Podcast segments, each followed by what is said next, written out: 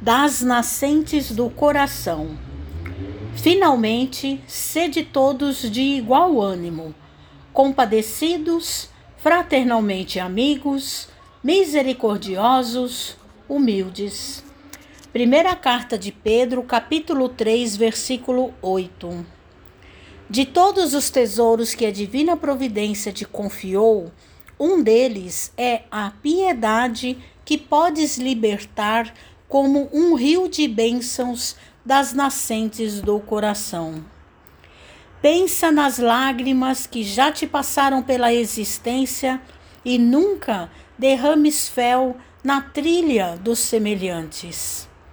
Para isso, é necessário raciocines e te enterneças entre a luz da compreensão e o apoio da caridade.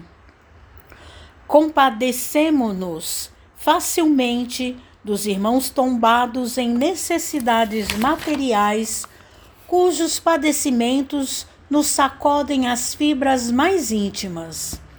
Mas é preciso igualmente nos condoamos daqueles outros que se sentam diante da mesa farta, arrasados de angústia em face das provações que lhes desabam na vida.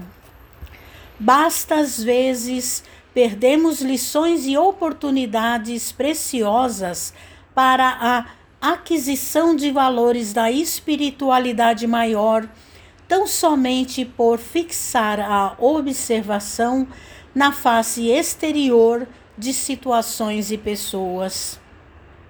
O entendimento fraternal, no entanto, é clarão da alma, penetrando vida e sentimento em suas mais ignotas profundezas. À vista disso, seja a quem for, abençoa e auxilia sempre. Diante de quaisquer desequilíbrios ou entraves que te venham a superar na estrada terrestre, molha a tua palavra no bálsamo da compaixão, a fim de que te desincubas dignamente do bem que te cabe cumprir.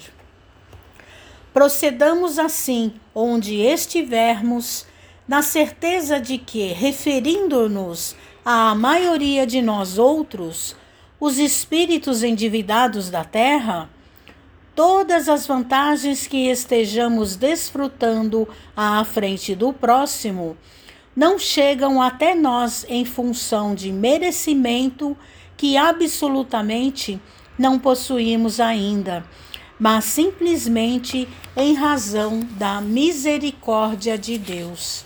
Mensagem de Emmanuel no livro Ceifa de Luz, psicografia de Francisco Cândido Xavier.